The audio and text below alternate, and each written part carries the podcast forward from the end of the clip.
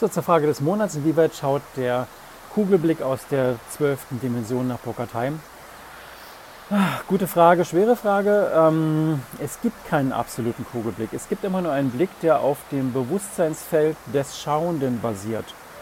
Ähm, das heißt, es ist immer abhängig von dem, wie viel Bewusstheit der Schauende erlangt hat, wie weit der Schauende sich selber aus dem Weg nehmen kann und ähm, insofern ist das zwölfdimensionale Weltbild von Bogartheim ein Hilfskonstrukt, was uns die Möglichkeit gibt zu checken, aus welcher Ebene wir schauen und wo eventuell noch was zu lernen ist. Dafür ist es gut.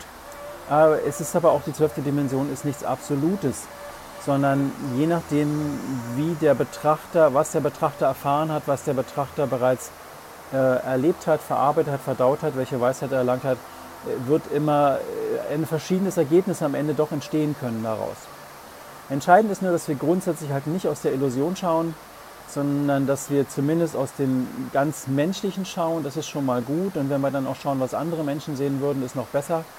Und wenn wir es dann schaffen, in diesen Zustand von S-Schau zu kommen, dann äh, haben wir so das Optimum erlangt, was wir als Mensch zu diesem Zeitpunkt sehen können. Das wird morgen wieder anders sein, wenn wir weiter lernen.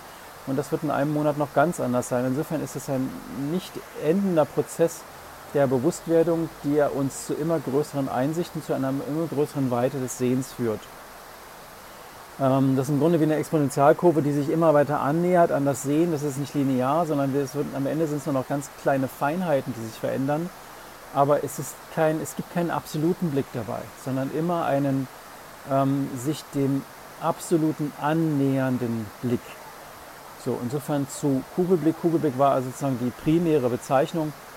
Das Schauen oder die Perspektive ist ein riesengroßes Thema und es ist am Ende ähm, ein Ausdruck der erlangten Bewusstheit, wie gut es ist.